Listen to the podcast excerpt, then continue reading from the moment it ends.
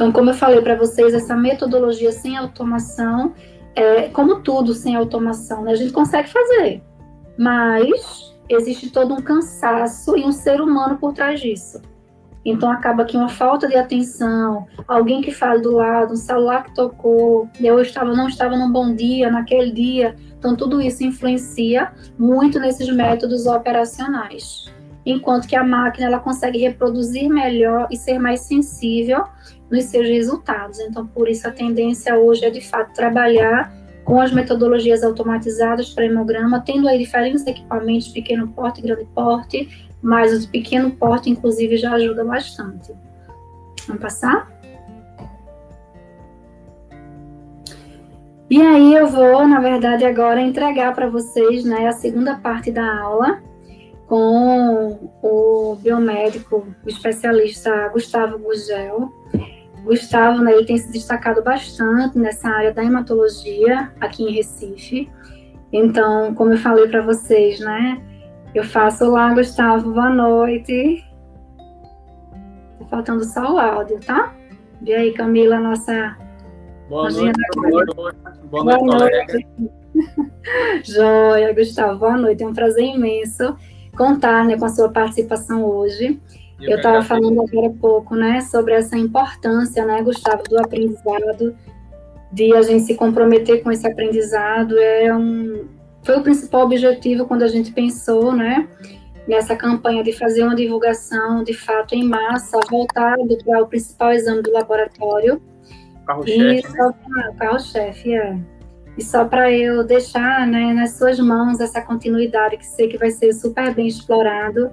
Lembrar a todos os participantes né, que nós estamos com as inscrições abertas já é, bem encaminhada da nossa nova turma de hematologia e hemoterapia no CCA Cursos, que tem promovido é, diversos encontros nossos. Nós tivemos uma live semana passada com a professora Keila Alcântara de Goiás, falando sobre Covid na hematologia. Então, muitos professores, de fato, de, de renome né, e de responsabilidade para passar o conteúdo para os seus colegas. Isso é o que importa para a gente. A gente está na bancada, a gente está na docência e conseguir passar esse conjunto para todos os estudantes e profissionais né, que têm essa questão da autorresponsabilidade na área de análises clínicas. E eu sei que você muito bem conseguiu chegar onde está por essa responsabilidade, né, Gustavo? É verdade. É verdade. O, o aprendizado, o aprendizado ele tem que ser um fator contínuo, né? A educação continuada ela tem que se fazer presente para que a gente, como profissional, a gente passe a se atualizar. Né? É, coisas novas surgem todo, surgem todo dia. É, por exemplo, a questão da pandemia, que o seu, o seu aspecto fisiológico no paciente, tanto no diagnóstico como no tratamento, é, de início pegou toda, todos os profissionais na área de saúde é, de surpresa, porque a gente não estava esperando, ou seja, a gente está aprendendo com ela dia por dia, estudando processos é, infecciosos, processos de tratamento, né, terapêuticos, então, tudo isso é uma, faz com que o aprendizado ele seja obrigatório. A gente tem que se atualizar diariamente. Né? Não pode ficar no ostracismo. Tem que aprender todo dia um pouquinho, ler, estudar, é, saber passar. Isso tudo é muito importante para que a informação também ela não fique represada, ela prossiga e vá tomando o rumo certo. Né? Essa é a área que nós escolhemos, né, Gustavo? É a área da saúde. Verdade. Então, a área da saúde ela é muito dinâmica e essa troca de experiência, né, é super importante.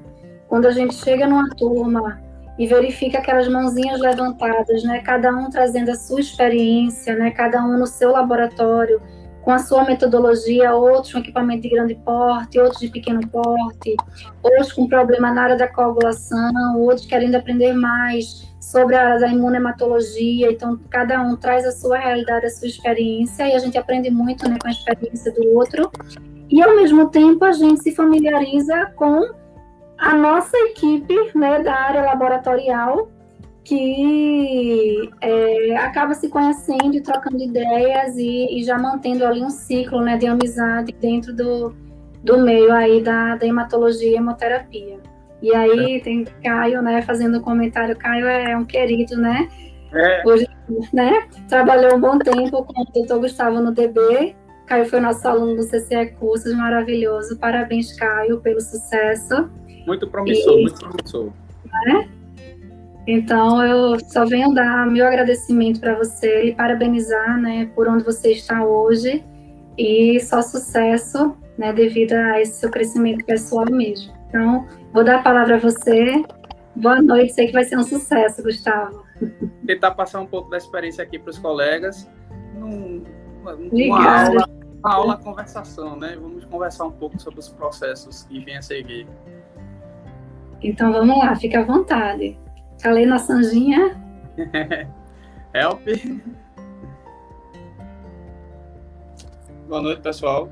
Como alguns já me conhecem, eu sou Gustavo, Gustavo Duarte Gugel, sou biomédico especialista em hematologia clínica. Sou analista biomédico do DB Diagnóstico do setor de hematologia. Sou biomédico hematologista clínico do Hospital da Polícia Militar, né, o Centro Médico e Hospitalar da PM, setor de laboratório. Então aqui a gente vai trocar um pouco de experiências, aprender um pouco, repassar um pouco é, das questões inerentes aos fatores pré-analíticos. Né?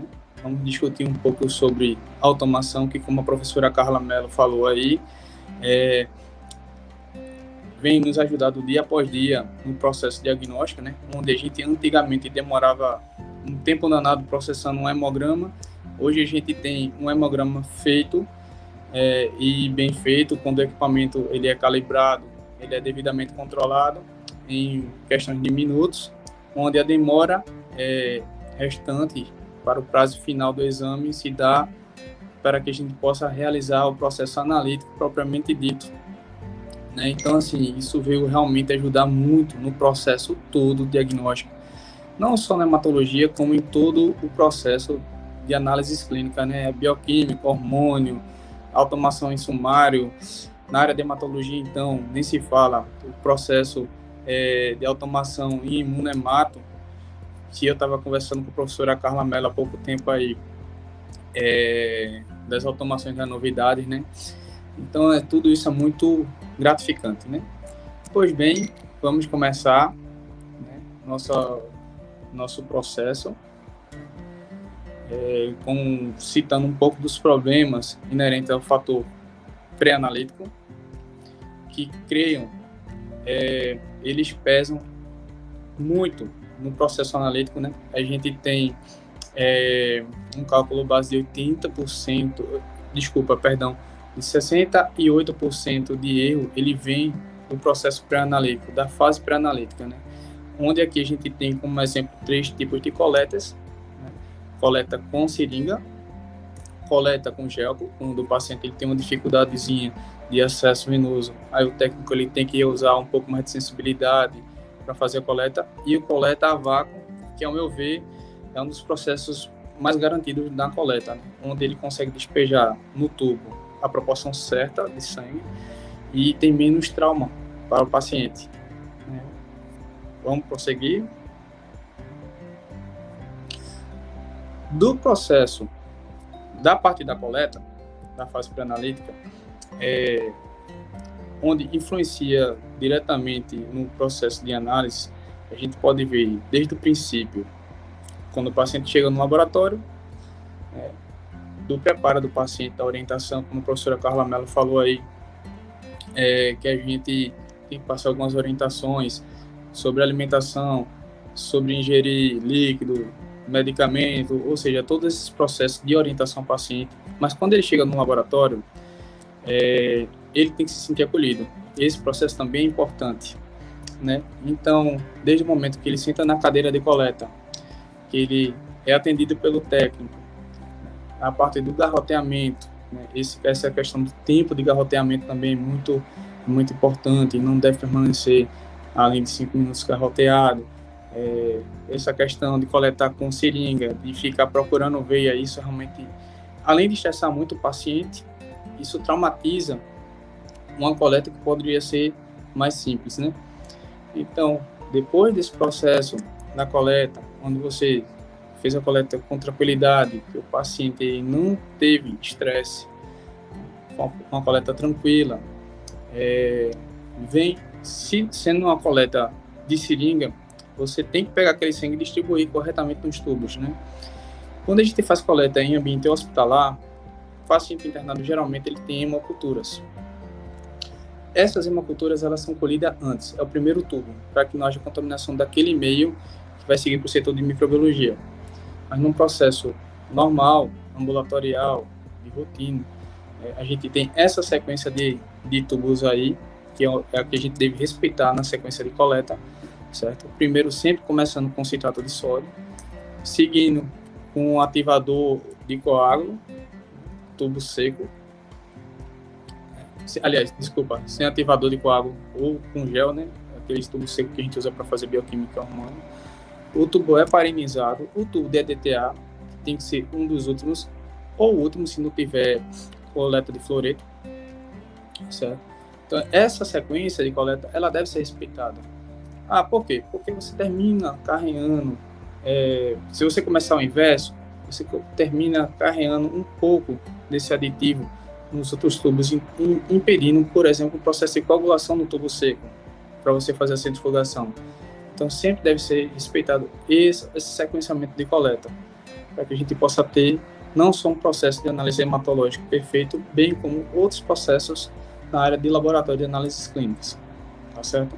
Então, sempre respeitar a coleta, é, a sequencia, o sequenciamento desses tubos, para que a gente possa realmente transcorrer num processo analítico é, correto, tá certo? Pode passar. Dentre esses processos de erros pré-analíticos, onde a gente pode sinalizar que está o, é, assim, o rastreio desses erros. Né? Frequentemente a gente observa esses erros no garroteamento, como eu falei, é, que o paciente ele fica tempo demais garroteado, certo? Isso segura a circulação, é, torna o sangue mais rico em, em CO2, é, estressa muito o paciente, ele fica incomodado, certo? Então, esse é um processo que estressa muito. Certo? A flebotomia, o processo em si da coleta, como eu falei anteriormente, é, onde o técnico ele fica lá, funciona e fica caçando veia. Assim, eu sou da opinião de você tirar e funcionar novamente. Eu acho até mais honesto com o paciente para entender que de fato ele perdeu a veia, ou então é uma coleta difícil, que muitas vezes o paciente ele já sabe que tem uma coleta difícil. Pacientes oncológicos, por exemplo, são difíceis de coleta, é periférico, né? Geralmente a gente vai para acesso central, certo? Então, realmente a flebotomia inadequada é um processo muito, muito prejudicial é, na questão desses fatores pré-analíticos, né? É, a destruição, a, desculpa, a distribuição da amostra, como eu falei, nos tubos, como você dispensa, né? Na sequência e a forma como dispensa se você faz a coleta da seringa, certo? Não pode ser de forma brusca, abrupta, onde você vai causar, vai induzir uma hemólise, certo? Então, vai ser necessário uma recoleta. Então, a dispensação da amostra nos tubos, ela se faz muito importante essa observação, porque na, na realidade é uma questão de sensibilidade é, do técnico para com o material. A gente sabe às vezes que laboratório de alta do, rotina, demanda, que eu, assim, geralmente é, sai um da cadeira para outro sentar seja, sai um paciente para outro sentar. E realmente a gente perde, o profissional da coleta, ele perde um pouco dessa sensibilidade, pois tem mais, mais outros é, pacientes para atender.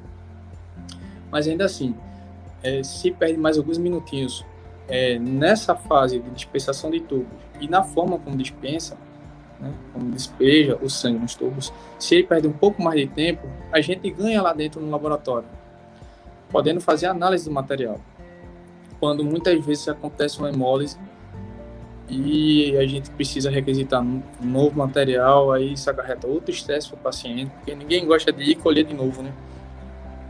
Sempre, ah, o laboratório perdeu minha amostra, e é o que a gente escuta com frequência. Vocês não sabem, tá? não, mostra, aconteceu hemólise. Doutor, essa hemólise é grave, eu estou grave. Não, isso é um processo in vitro, foi um processo é, mecânico, mas a gente vai recoletar para fazer um processamento adequado da amostra.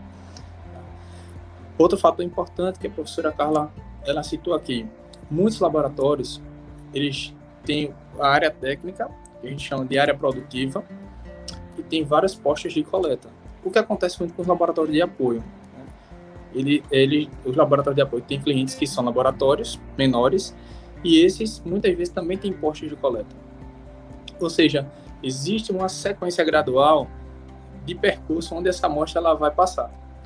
Então, a amostra ela deve ser bem acondicionada, ela deve ser transportada com cuidado, certo? Para isso existem protocolos, onde você tem que fazer o controle de temperatura, onde você tem que fazer o controle de armazenagem e estocagem, você não pode botar amostra em qualquer lugar. Eu não posso congelar um hemograma, por exemplo. Não, porque conserva melhor. Negativo. Você induz o processo hemolítico da mesma forma. O que, que acontece?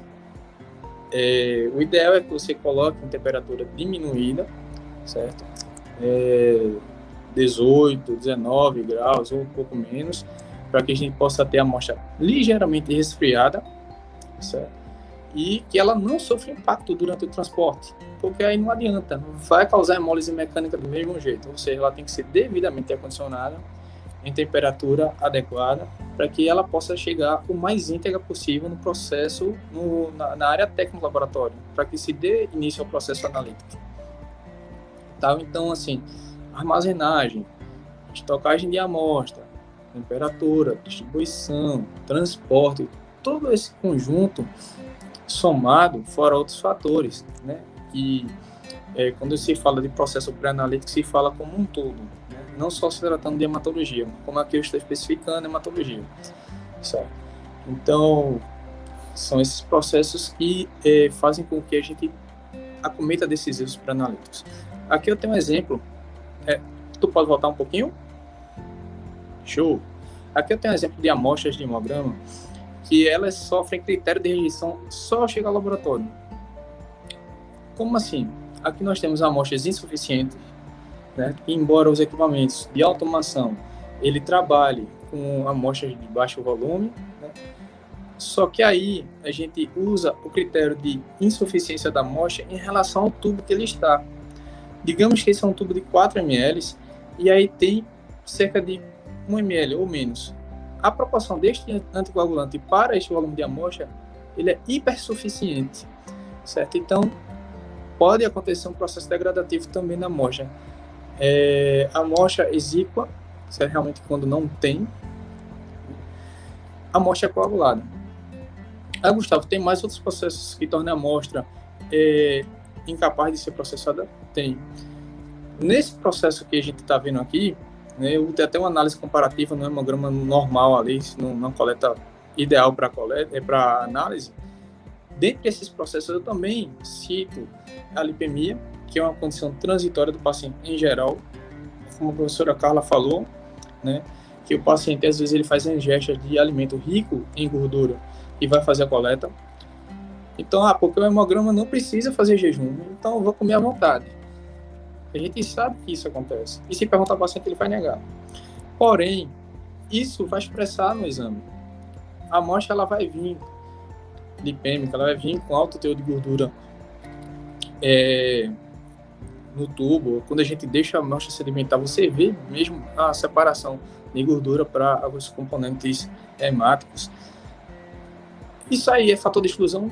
Bem, de uma forma geral, sim, porque isso interfere no processo de análise do equipamento, onde ele precisa fazer impedância, ele precisa fazer a citometria e a, a gordura ela envolve bem a, as hemácias, as células, então isso, ela impede um pouco dessa leitura, tornando um resultado complicado, falso, é, pode é, dar uma anemia, às vezes pode induzir o, o, a leitura para aumento dos eritrócitos.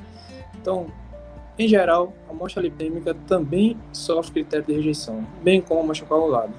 A amostra coagulada, a amostra hemolizada, que geralmente é o fator mecânico, o excesso de homogeneização ou no processo de transporte, muitas vezes é, na insuficiência da refrigeração, isso acomete, é, isso, isso causa hemólise também, certo?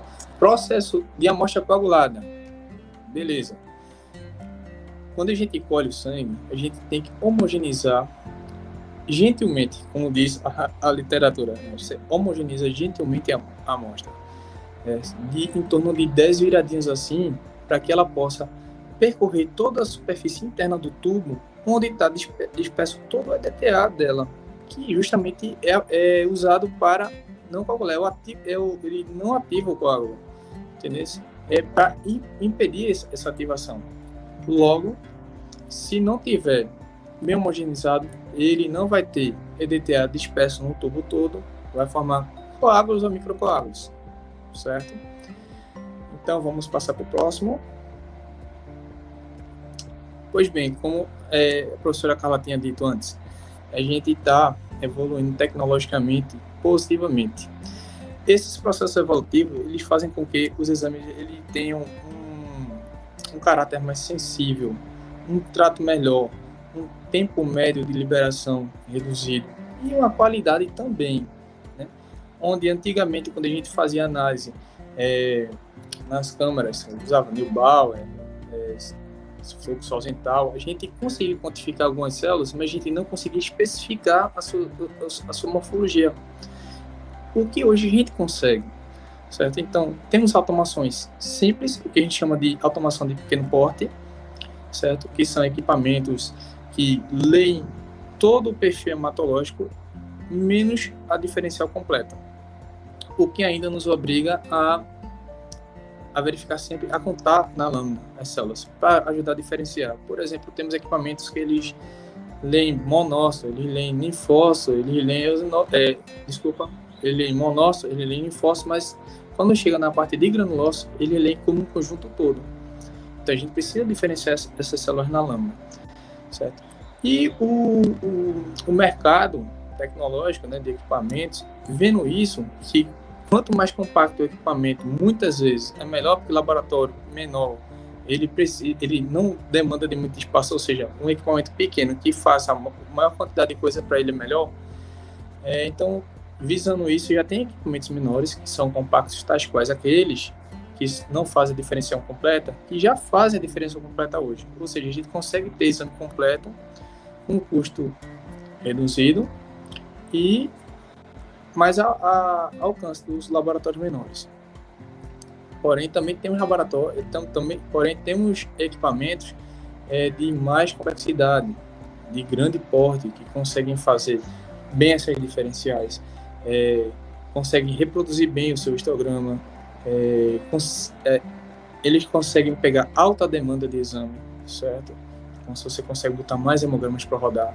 Onde antigamente, quando a gente saiu da câmera Neubauer, os pequenos laboratórios eles têm é, equipamentos que faziam uma amostra individual. Né? O que hoje a gente usa como um processo de urgência, né? amostra aberta, que a gente abre o tubo lá e processa e ele segue por aí, certo? Quando a gente precisa passar a amostra rapidamente.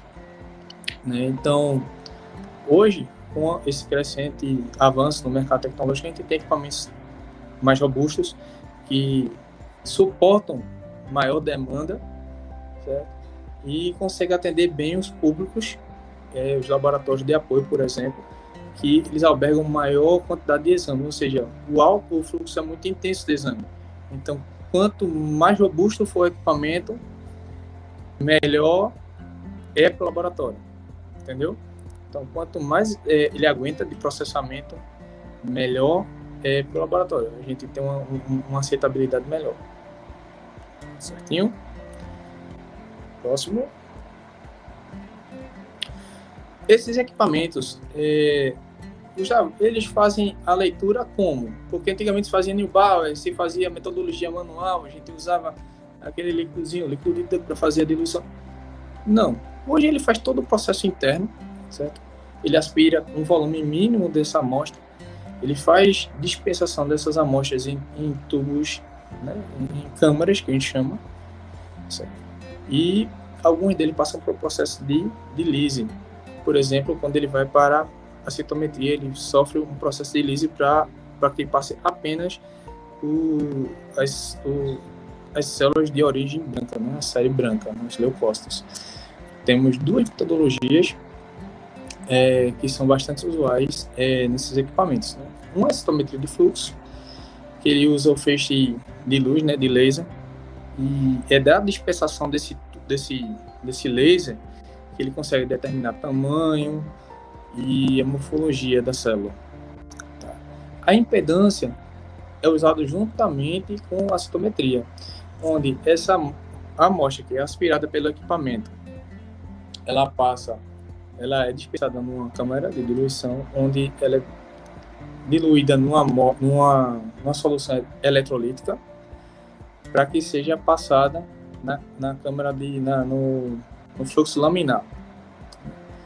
Então aí ela joga uma carga, né, é, análise é uma carga elétrica e aí, aí ela é analisada por gráfico. E daí ela consegue dar mais ou menos a população é, leucocitária daquela amostra. Entendeu?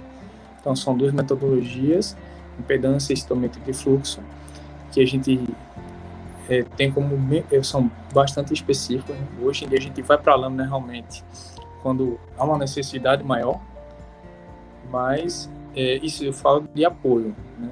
Em paciente hospitalar, eu acho que todos os pacientes devam passar pela microscopia, é, pelo menos para que seja olhado pelo analista, aquela lâmina. Tá. Próximo slide. Bem, os resultados expressos em gráficos. Aqui eu peguei dois exemplos, né? A gente tem o gráfico é, acumulativo, certo? E temos o histograma do lado, onde ele expressa exatamente como foi dispersada aquela amostra no, no, no fluxo laminar. A partir do que ela foi lida, ela começa a formar um gráfico ali do início da, da, da leitura até o final. Então a gente consegue ver bem que cada cor ela determina um grupo, um grupo de células. Né? É, eu não estou vendo direito, mas eu acho que o verde, se eu não me engano, é neutrófilo. Não estou conseguindo enxergar bem, pois é, cada corzinha ela reflete um, um, grupo de células, certo? É, geralmente é azul é linfócito, laranja é usinófilo e a tonalidade mais arroxeada é monócito. Isso não é uma regra, cada equipamento ele determina uma cor para que ele se entenda o fluxo dele, mas de uma forma geral acontece desta maneira. E também temos análise é, é, que a gente chama de gráfico em montanha, essa do lado, é, que também não deixa de ser histograma, é um, um gráfico de distribuição, que nesse caso ele gira como se fosse L 3D, é o gráfico em 3D, ele gira e vai, você vai vendo a formação do pico celular ali. Justamente aquilo que você está vendo no histograma no lado direito, só que de uma forma mais lúdica, digamos assim. Né? Podemos passar. Certo. É, eu falei um pouco da, da, das metodologias, certo? Da automação. Mas, é, Gustavo, isso desobriga você, o analista, a, por exemplo, a ir para a microscopia? De forma alguma Ainda bem que não estamos, não somos dispensáveis, né? A gente precisa ter o olho treinado, a gente precisa ter o bom senso, certo? De quando e, e que momento a gente deve solicitar a hematoscopia, né? A coloração de lâmina e tal. Bem, vou falar um pouco da minha experiência. Eu trabalho num laboratório grande de apoio e trabalho em um hospital público, né? um hospital da polícia são públicos distintos de paciente, onde um eu trabalho com 90% de rotina ambulatorial, certo? E o outro eu trabalho 100% com paciente hospitalar, mesmo que seja ambulatorial, mas todos oriundos do hospital da Polícia Militar. Ou seja, ambulatorialmente propriamente dito, eu tenho os 10% inverso do laboratório de apoio tenho 90% de pacientes de grupo de pacientes que chegam na emergência e pacientes internados. Tá? Então, quando você trabalha num laboratório grande de apoio, é, nesse laboratório ele tem uma padronização para que o analista ele não use um critério isolado seu, porque cada um tem um critério é, que determine quando você deve fazer a microscopia. Então, a gente tem o que se tem o que a gente chama de análise de fluxo. Deixa eu ver se eu me lembro. Análise de consistência, certo? Nessa análise de consistência, ele fala exatamente isso. Qual é o range né, é a análise de consistência baseada no estudo, de quanto a quanto de leucócito você deve fazer a leitura de lâmina, de quanto a quanto de linfócitos, a partir de tantos linfócitos você obriga, é, você é obrigado a ler lâmina, a partir de tantos neutrófilos você é obrigado a ler lâmina, pelo menos conferência é, microscópica. Então, em geral, é, de 4 mil a 11 mil, que está dentro da normalidade, Hoje em dia, as liberações automáticas elas fazem isso para você, elas liberam que, estão, que está aparentemente normal. Mas quando ele dá flags, por exemplo, a amostra apresentou dentro da sua normalidade na leucometria toda, porém ele deu um fluxo de desvio à esquerda, ele deu um flag de desvio à esquerda. E aí? O que é que você faz? Então, esse critério você tem descrito dentro do, do da análise de consistência quando é que você deve levar em consideração é, esses flags e, em que ocasião você deve desconsiderá-los. Né? Então, por exemplo, no hospital, eu sou da política que a gente deve fazer microscopia de todos os pacientes, pelo menos internados, o que a gente chama de pacientes baixados. Pacientes que estão internados em pré-UTI, em UTI, paciente de ala crônico, onde a gente consegue pela microscopia, acompanhar a evolução clínica desse paciente, né? A evolução clínica desse paciente. É, se ele evolui ou involui. Se ele evolui com piora ou não. Melhora ou não. Aí é onde vem aquela questão que a professora falou. Adianta estar tá fazendo exame de manhã, de tarde, de noite? Não, não adianta. Não, não vai alterar significativamente a conduta do médico ele vai ver apenas que ele teve 80% de neutrófilo, 82, 83, o que ele quer ver é uma alteração que seja significativa ao ponto de ele alterar a propedêutica clínica dele. Que é que acontece? É, hospitais, por exemplo, eles determinam horário de rotina, onde de manhã cedo se colhe os pacientes de maior necessidade de atenção, né? que são os pacientes internados em UTI, de uma forma geral, certo? E depois os pacientes de menor gravidade, ou seja, de maior gravidade de UTI, onde precisa ter um acompanhamento mais intensivo, onde o médico está fazendo a evolução cedo, que precisa alterar a medicação, que precisa inserir um antibiótico, enfim, que precisa manter ou alterar a conduta. Depois vai seguindo os pacientes de menor complexidade é, no seu histórico clínico. Certo? Então, existem horários de rotina. Em geral, horário matinal e horário pela tarde, né? Hora da tarde. Então, isso aí é importante, pois dá tempo, né?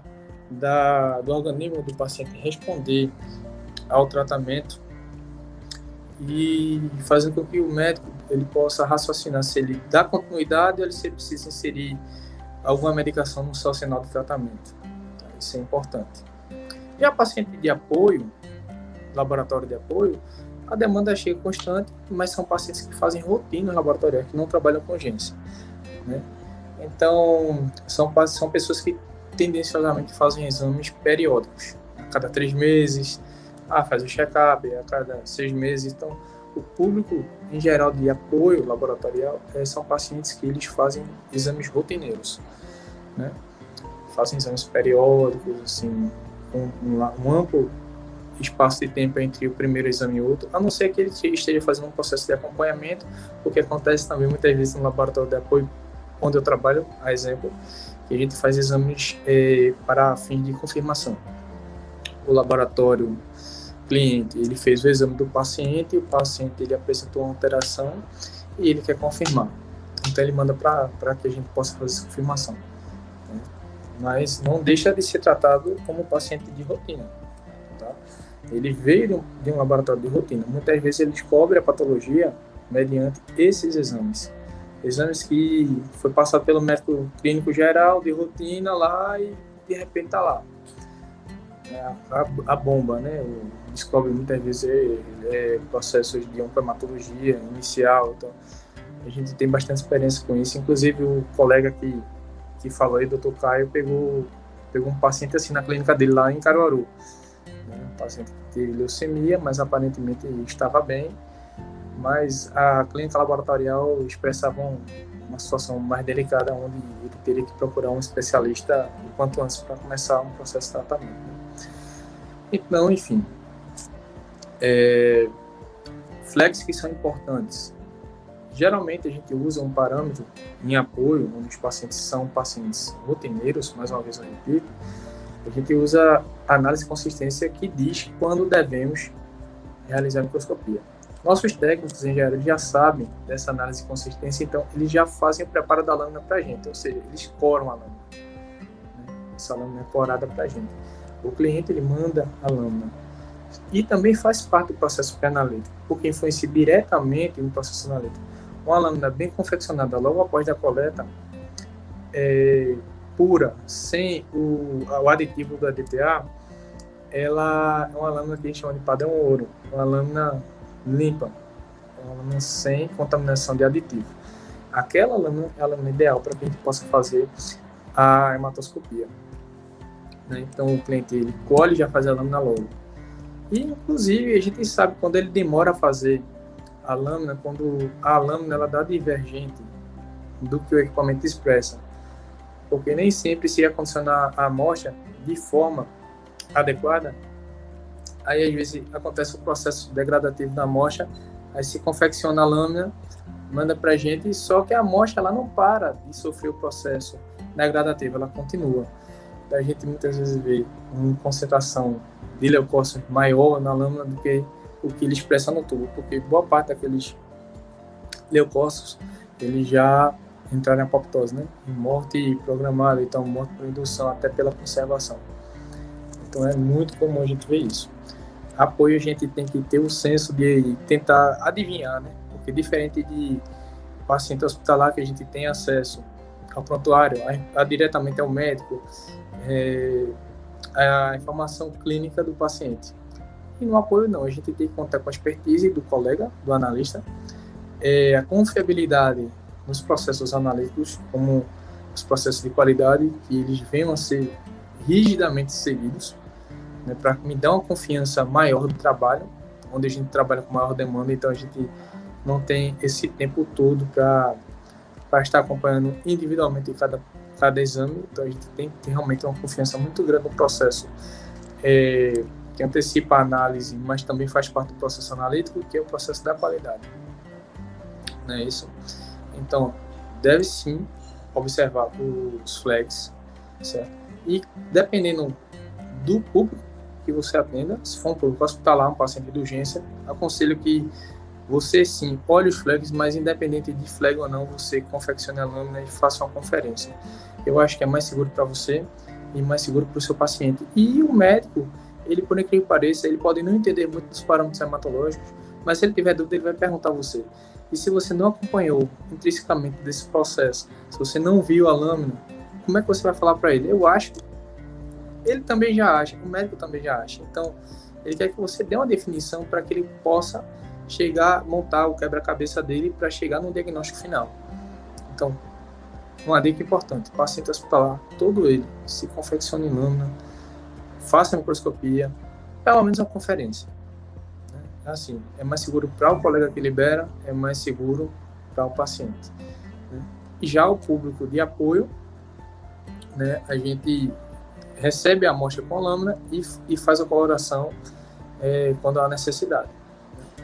Então, a gente, na análise de fluxo da gente, na análise de consistência da gente, a gente, pela demanda e pelo público que a gente já recebe, então a gente tem um, um, um limite mais alargado de quando se faz necessário a, a coloração dessas lâminas. Em geral, quando realmente ele apresenta uma alteração na série leucocitária, né, na global, por exemplo, quando dá acima de 10 mil, ele dá algum flag desse desvio à esquerda, ou quando ele dá hemioblast, ou quando ele dá flag de atípico, é, realmente a gente, a gente cora a lâmina porque, de fato, é um processo, é um indício a ser investigado na lâmina.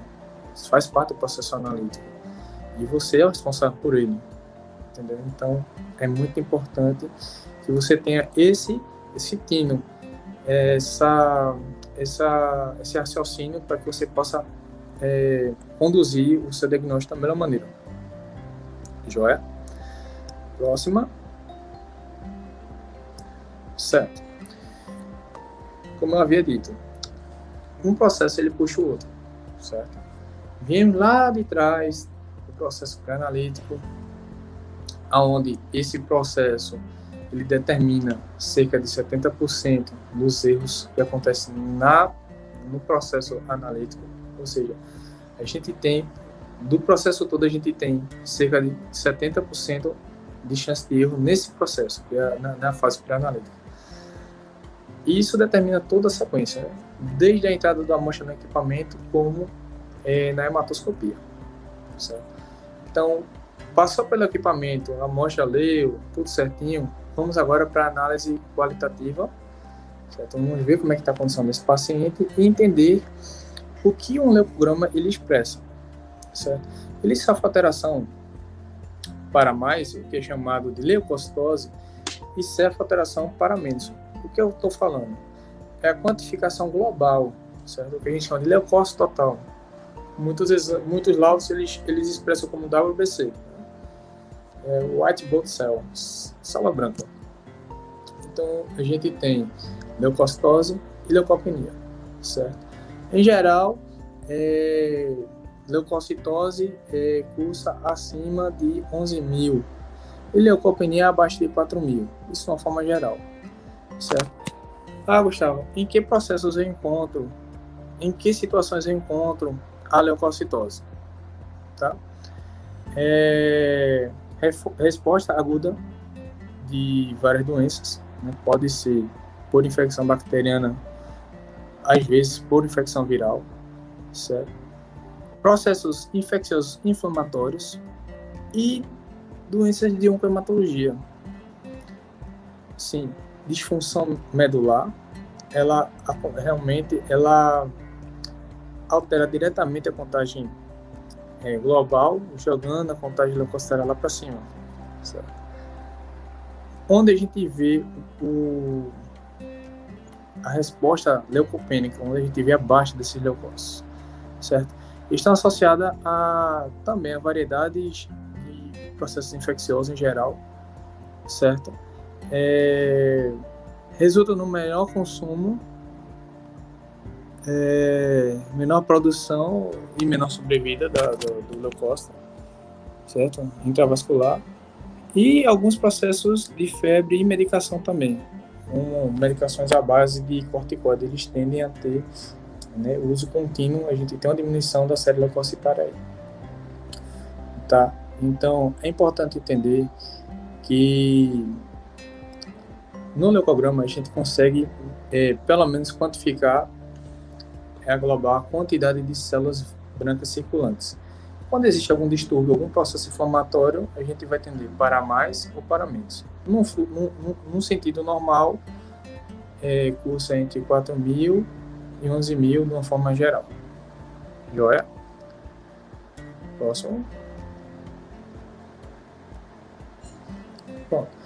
A se tratar de exemplo de alteração na série leucocitária. Bem, aqui nós temos uma leucocitose, certo? Ah, Gustavo, mas só isso é preditivo de alguma patologia? Não. Isso é para que você é, abra o olho.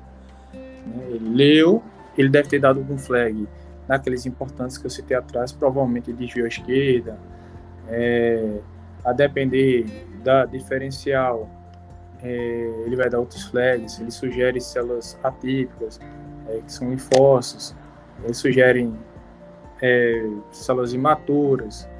Então, de uma forma bem sucinta, a gente consegue entender que está tendo um processo inflamatório infeccioso ou distúrbio de medula com a, com a observação desse leucócito total aí. Porém, a gente não pode determinar. Visto que o equipamento ele fez a leitura dele e a alteração ela nos obriga a fazer a, a conferência lâmina, então a gente vai para a microscopia, certo? E aqui se dá um exemplo clássico de um processo infeccioso bacteriano onde a gente tem uma concentração maior de neutrófilos né, em relação ao processo normal e a gente tem um, um início de desvio. Não chega a ser um desvio à esquerda, mas já temos um processo imaturo de neutrófilo aí, né? o que antecede o, o segmentado. neutrófilo bastonete e tecido segmentar. Joia? Então, isso tem que ser avaliado no, na lâmina, certo? Fazer análise comparativa entre as células. Certo? Quando a gente consegue informações da clínica do paciente, isso facilita muito esse, esse feeling da análise, né? o processo analítico em si. Quando não, a gente fica tentando adivinhar as causas que o paciente, que levou o paciente a fazer o exame. Obviamente, é, em geral, esse paciente aí é um paciente hospitalar que está fazendo acompanhamento de internamento, ou seja, acompanhamento diário para ser definido conduta médica diária. Joia? Alguma dúvida até agora, pessoal? Então, vamos prosseguir. Né? É... Dessas principais alterações, como eu tinha citado no, na imagem anterior, é, uma delas, e é mais comum que a gente vê nos processos infecciosos, é a neutrofilia. Certo? Essa neutrofilia, ela expressa para a gente que está analisando que o paciente está em atividade inflamatória ou infecciosa.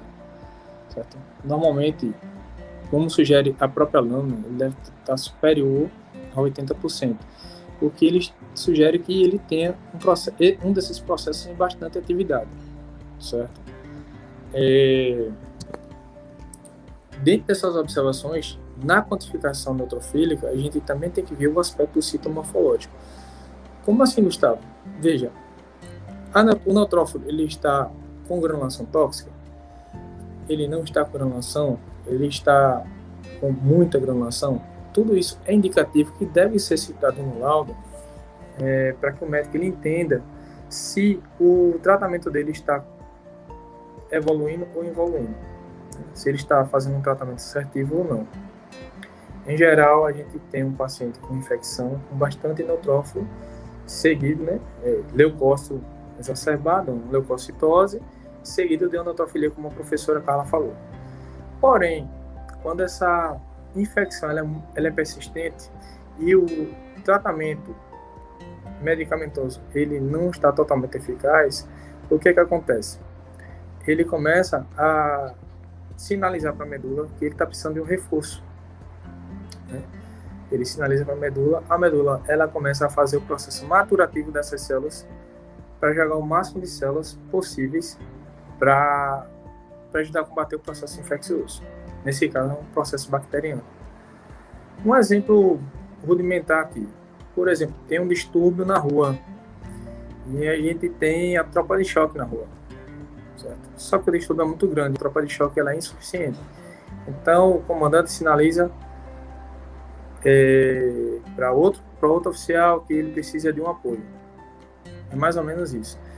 Nem sempre as células elas estão adaptadas ao processo a qual vão ser tratadas. Por exemplo, uma célula mais imatura, ela é menos efetiva do que uma célula madura, porque ela está pronta para o processo de combate. Porém, o que, o que nesse caso importa é que ela tenha célula suficiente para combater. Aí vai jogar o máximo de célula que ela conseguir maturar para develar o processo infeccioso. Então, paciente internado, por exemplo, ele vai ter o processo de leucocitose, certo? vai ter neutrofilia, aí começa os processos reacionais da neutrofilia, que são os processos de, de agravo, a gente chama né, os processos de granulação. É, aí começa a ter granulações tóxicas em alguns, raro alguns e vários neutrófilos. A partir daí, ele começa a sinalizar para a medula, durante esse processo, ele já começa a sinalizar para a medula que a tropa que eu tenho está insuficiente para combater e eu preciso de reforço. Aí a medula vai entendendo que existe essa necessidade, vai começar a maturar as células mais rápido para jogar na circulação periférica lá na parte sinalizada e vai jogar a tropa lá. Ou seja, são células mais imaturas, certo? Menos efetivas do que o neutrófilo, mas a quantificação delas, ou seja, o grupamento chegando de uma vez é que vai dar uma vazão maior no processo é, de combate desse, dessa infecção. Joia? Próxima. Outro, outro, outra alteração bem conhecida, né, dentre as alterações no hemograma, é, é, são as linfocitoses. Tá? A grosso modo, a gente diz que pacientes que têm processos de acometimento viral, né, eles têm é, um aumento do, da, do, da quantidade é, relativa desses, desses linfócitos. Né? Então, paciente com infecção viral, paciente com gripe, isso assim, na fase mais aguda, tá? Não vamos confundir linfocitose, toda linfocitose com processo viral, tá? O processo viral, ele é sinalizado da seguinte maneira, ele altera sim a quantificação de linfócitos, né? Ele joga um pouco esse número relativo mais para cima, porém, nunca, quase nunca ele altera a concentração global desses leucócitos. Ou seja, ele pode cursar com a linfocitose, porém, nem sempre ele vai alterar a quantificação global dos leucócitos. Ele pode chegar a 55% de, de linfócito, 52%, 60%, mas permanecer inalterado é, a contagem global leucocitária. Certo? Isso numa fase aguda. Pacientes que também possam vir ter uma linfocitose, agora já com aumento do leucócito, é, isso quando a gente fala de aumento, é aumento mesmo, né? São pacientes que têm doenças linfoproliferativas crônicas. Então eles cursam com a leucocitose intensa e nessa leucocitose intensa com uma linfocitose relativa absoluta. Certo? É, na sua maioria, linfócitos bem madurinhos, mas isso aí é um indicativo que está havendo um processo linfoproliferativo crônico ou um processo mais agudo de uma doença viral, é, quando este não altera o leucócito total. Entendeu? Então, processo viral tal tal qual é, mononucleose, a gente tem um aumento igualmente, tanto de leucócito como de linfócito. Só que dentre esses, a gente vai ver algumas alterações morfológicas que realmente direcionam a ideia do diagnóstico para essa mononucleose. Então, vamos passar o slide. Pronto. É, aqui nós temos é, os, é, dois exemplos de, dos principais é, linfócitos ativos que a gente encontra comumente, certo? É, temos o linfócitos ativos ameboides e os azurófilos, sendo o ameboide muito comum em processos de infecção por Epstein-Barr né? e o azurófilo em processos de arbovirose. São reatividades a processos de paciente com dengue, a gente consegue visualizar bem nitidamente esse tipo de reatividade é, linfocítica, certo? É, um exemplo, é, tive um caso de uma vez um paciente, estava eu de plantão, um paciente jovem, né, onde esse paciente ele deu entrada na emergência com as seguintes queixas. É, ele chegou com a dor no corpo, né, do articular, é, linfonodo, megalia, no pescoço e nas axilas, a amígdala também, certo? Cefaleia persistente e febre constante. Esse paciente ele foi admitido na emergência pela anamnese clínica com suspeita de um processo de linfoma. Né? É, chegar nesse chegando a amostra desse paciente no laboratório, e a gente já recebe o aviso do técnico como se já fosse, né? Doutor, aqui é um paciente que parece que está com linfoma. Ou seja, o parece estar tá com linfoma já faz o cara que não tem segurança como citologista é, a pensar daquela forma, ou seja, é meio que uma indução de raciocínio. Aí eu disse, ah, então ele é o paciente que tem linfoma. Joia. Paciente jovem, 23 anos, não era período de carnaval, é, regular, né? Então a gente tem vários carnavais durante o ano. E o paciente, ele, quando eu fiz a microscopia dele, realmente ele tinha uma leucocitose, uma leucocitose acima de 42 mil, 43 mil por aí. Porém, uma linfocitose, e nessa ocasião o equipamento como ele é bastante similar ao monócito, onde ele tem a cromatina mais frouxa, onde ele tem o citoplasma bem pleomórfico, o equipamento, a citometria, ela contou como se fosse um monócito, ou seja, ele jogou linfocitose e jogou uma quantificação alta também de monócito. E na lâmina a gente viu que realmente o paciente ele tinha essa linfocitose, certo? Mas na maioria dos monócitos, na qual ele quantificou no equipamento, eram de linfócitos reativos ameboides. Tá? Esses aqui do nosso lado esquerdo. Então, assim, me tranquilizou por um lado, porque eu sabia que não era linfoma, certo? O que me deixou à vontade para conversar com o médico é, sobre o potencial diagnóstico do paciente, porque o médico que estava na emergência, ele tinha tanta dúvida quanto, quanto a gente no laboratório. Né? Ele espera o resultado da gente. Então, entrei em contato com ele. Foi daí onde eu me informei da clínica do paciente, antes de liberar o meu resultado. Né? Óbvio, segurei o resultado, fui caçar o máximo de informação que eu podia para não fazer uma liberação errônea e não me prejudicar.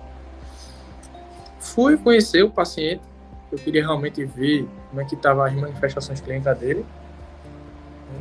E realmente já fui com o laudo na mão porque já tinha quase certeza que o laudo estava certinho. E posteriormente eu soube que esse paciente ele já tinha feito um exame anterior num laboratório conhecido em Recife. Laboratório esse que ele tem um, um renome muito grande na área de hematologia, principalmente na área de histologia. E tipo, eu contei é, 60% de linfócitos reativos e ele contou nesse laboratório 58, foi 57.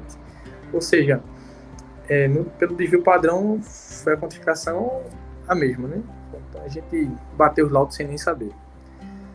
Bom para o paciente, que ele pode se recuperar em algumas semanas e está voltando a rotina dele né?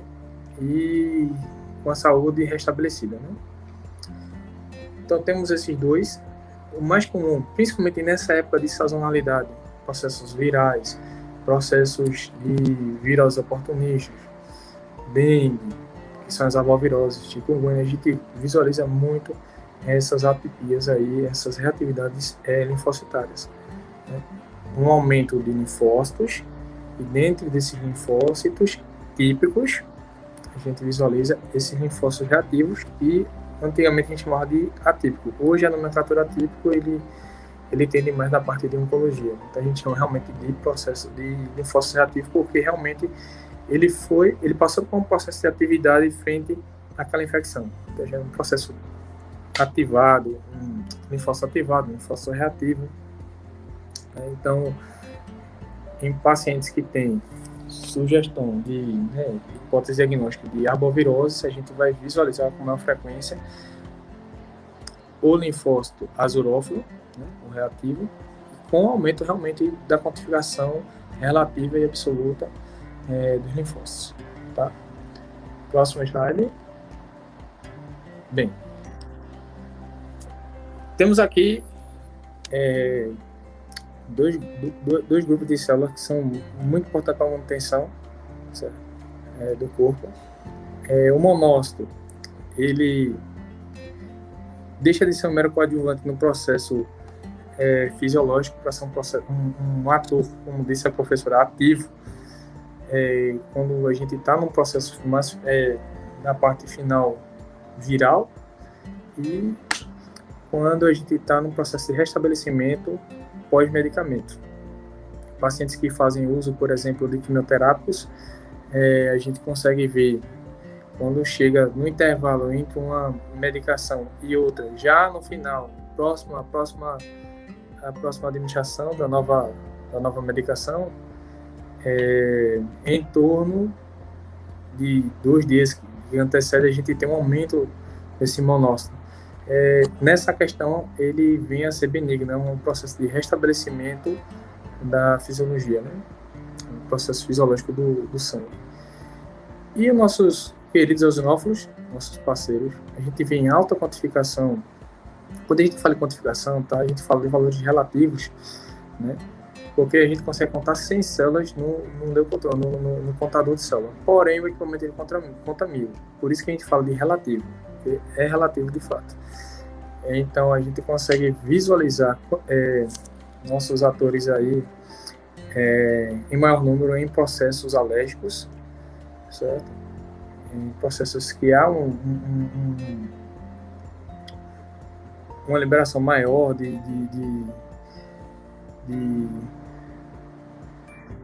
é, em processo alérgico, onde ele descamba para um processo histamínico, certo? E também em países que estão em desenvolvimento ou no processo dele é, em infecções parasitárias. Tanto é que em, em algumas unidades de saúde da família, quando se pede hemograma, se pede juntamente o exame de fezes para fazer comparativo entre eles. E realmente o processo, é, o, o, a esnofilia expressa no exame, ele é mais indicativo em, em, processos parasitários, na sua maioria em algumas regiões, principalmente no nosso, no nosso meio, né? Então a gente consegue vê-lo em processos alérgicos e parasitários. Joia? Próximo. Tá aí, gente. É, vamos falar um pouco de, de, de caso clínico. Entendemos que, em processo de infecção bacteriana, é, o que altera no hemograma são os neutrófilos, tá? podendo ou não ter um desvio à esquerda, que é a liberação de células mais imaturas para o combate desses processos infecciosos, correto? Em que o linfócito ele é um ator principal no processo de combate viral, certo? Principalmente em sua fase aguda, certo? Viroses agudas ou processo linfoproliferativo crônico. Fechou? Distúrbios medulares também, tudo mais. É, os monócitos, eles surgem em alta quantidade quando ele tem um processo final viral, né? Ele é o ele chega ali para recolher as partículas virais tudinha e tal. E os eosinófilos, ele, eles surgem em alta quantidade em processos alérgicos e infecciosos por parasitas. Entendemos que o hemograma, quando ele presta esse tipo de resultado, a gente tem um, mais ou menos um raciocínio do que o paciente tem. Porém, temos aqui um exemplo de paciente com Covid-19. Esse paciente está internado na UTI. Joia?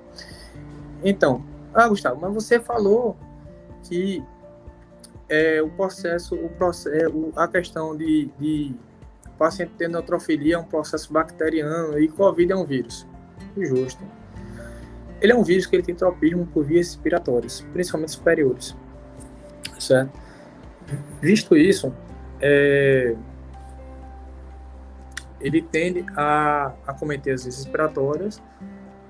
É, após o cometimento desse, dessas respiratórias, acontecem os processos inflamatórios, certo? Surgimento de muco? E aí, daí, desse processo inflamatório, outras, outros processos reativos. Tá, e aonde entram os neutrófilos aí?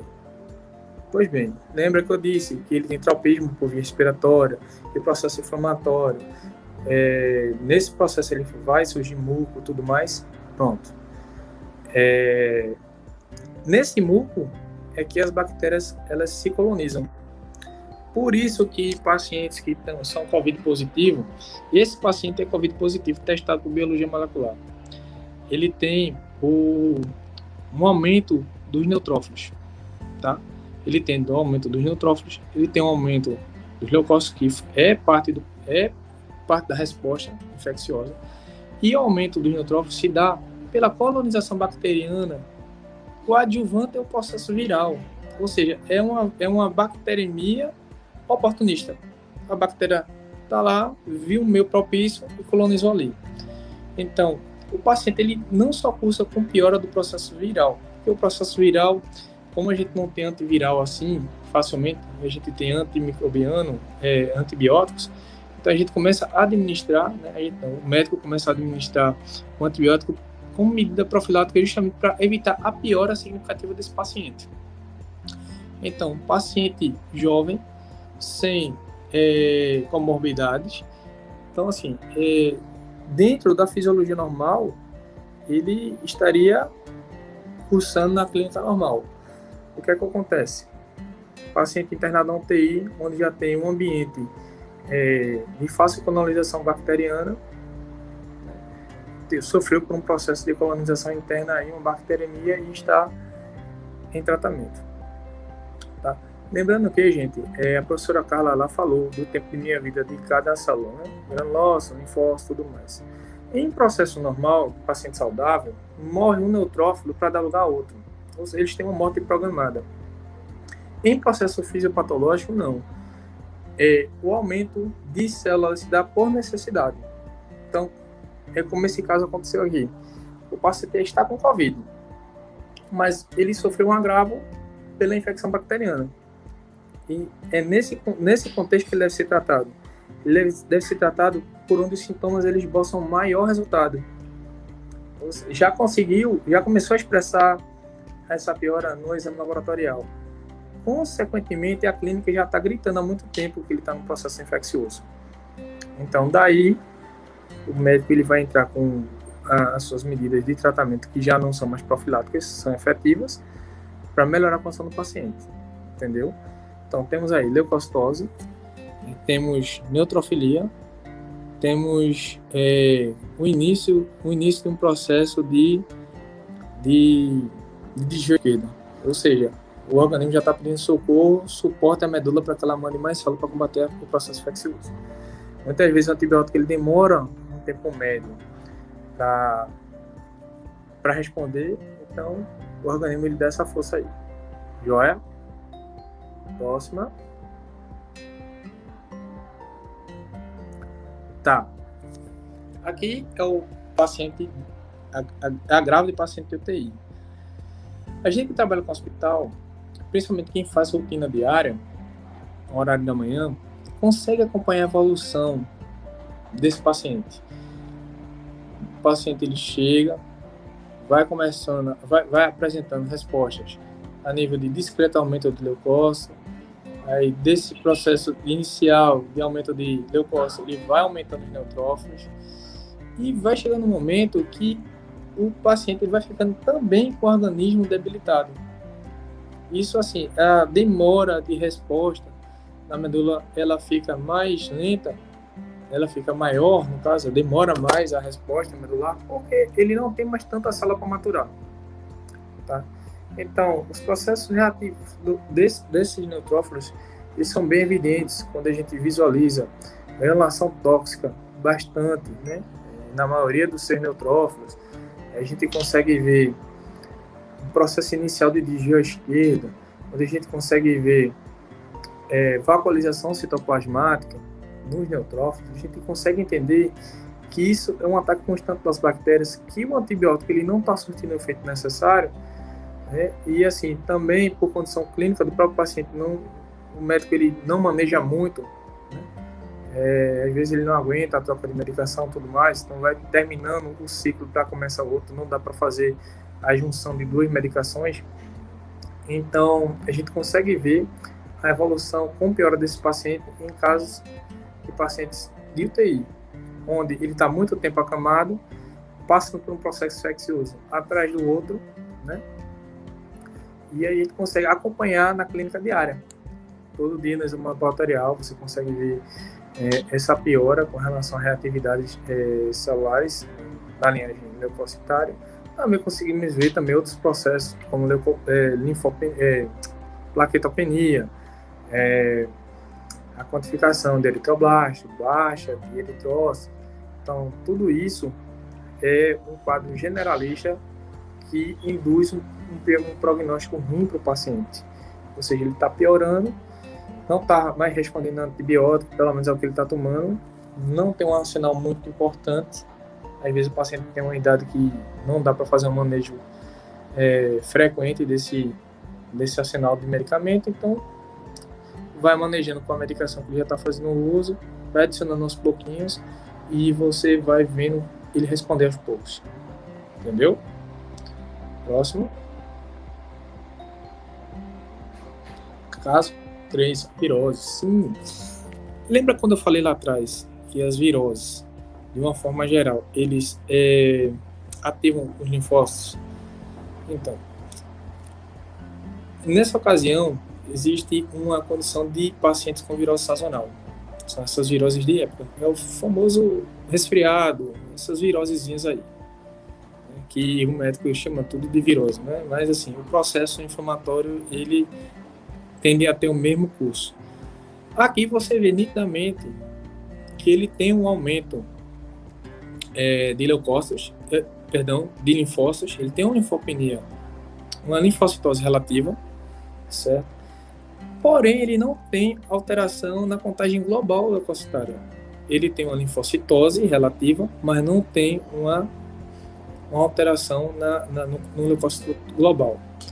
O que, é que acontece? Esse paciente, ele tende a, o própria, a própria imunologia dele combater o processo infeccioso viral, certo? Então daí a gente fica observando, é um paciente jovem, 30, 38 anos. Esse paciente, inclusive, foi nosso lá. Né? Fui eu que laudei esse paciente no processo. Não tem processo de reatividade, ou seja, ele está começando a entrar numa fase um pouco mais aguda dessa infecção viral, onde há realmente a necessidade do aumento de linfócito para combater o processo, é, processo viral. Né? A tendência é que realmente ele consiga debelar a infecção, normalize é, o, o, seu hemograma, né? a sua quantificação celular. Alguma dúvida, gente? Espero que tenha elucidado um bocado. Vamos lá, vamos continuar. Tá já terminando. Próximo slide.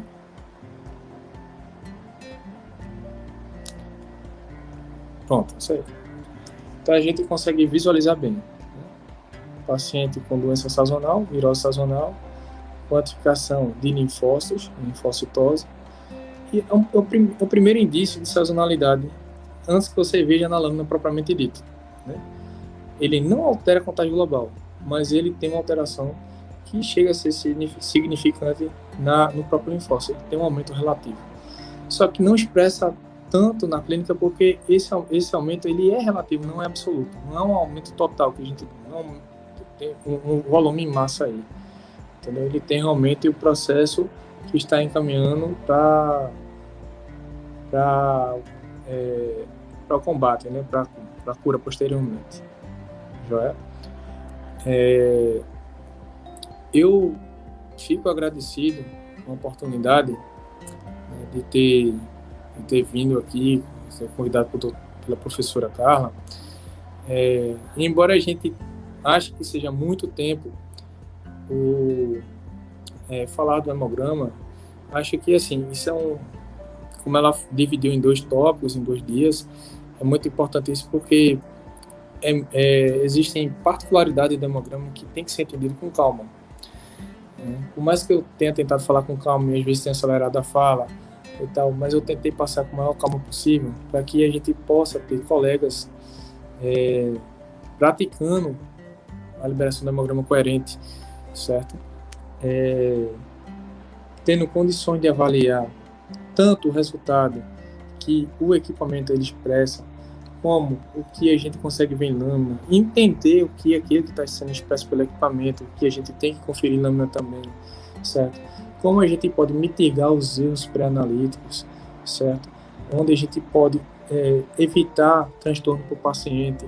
Tudo isso é um conjunto de fatores que, como a professora falou, é, ser um bom analista não é só ser um bom leitor de lâmina, é uma, uma pessoa que entenda de todo o contexto desse processo, desde a fase pré-analítica lá atrás, certo? Que ele consiga entender a importância é, da mitigação deste processo, desses erros que possam vir a acontecer, certo? E que ele saiba determinar mais ou menos aonde aconteceu o erro, mesmo que ele não consiga acompanhar o processo de coleta como acontece no laboratório de apoio, mas a gente está na vivência há muito tempo, então a gente consegue, né, pelo menos ter uma ideia de onde se deu o processo a gente sabe quando uma amostra ela demorou muito a chegar ao laboratório que o paciente, o cliente estava armazenando, então a gente consegue entender isso, certo?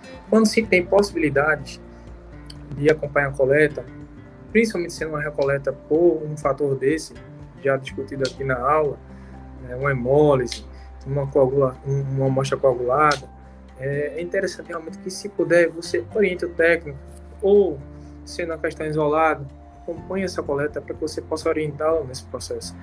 Porque o paciente, que é a parte final disso, ele é quem sofre. O estresse de estar tá fazendo uma nova coleta, é, o estresse de estar tá se deslocando até um laboratório, principalmente em épocas atuais, certo? Então, esse processo ele tem que ser absorvido pelo analista como um todo, entendeu? Como um todo, para que a gente tenha um processo fechadinho. Juntar o processo pré, o processo analítico, o processo pós-analítico, e que lá na frente o laudo do paciente ele seja mais fidedigno possível, né? Então, deixo minhas considerações finais, né?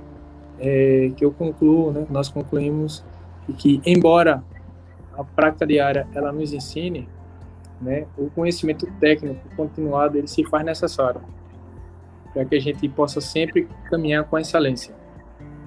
Professora? Joia, Gustavo, você é um exemplo disso, né? Um belo exemplo disso. Verdade, professor. Deixar, eu né? fui aluno dela, fui aluno dela. que, olha, olha que quantos anos depois, né, Gustavo?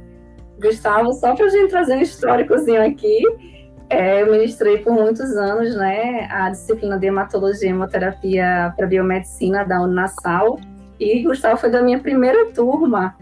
Eu acho que faz exatamente uns 11 anos, Gustavo. uns 11 anos no início Verdade, da adolescência. E aí, aí que eu trago essa, essa questão, né? Que, que o mundo dá voltas de fato. E quando a gente cria esse ciclo, né, de boas pessoas, de bons profissionais, a gente segue junto e não solta mais. Então acaba que a, a questão do convívio é muito importante, né? E a gente trazer esse laço. Eu até vinha conversando com o Gustavo que hoje é, o bom profissional ele, ele tem que aliar. Não basta só ser um bom técnico, não. Ele tem que ser também uma boa pessoa, um bom profissional como ser humano.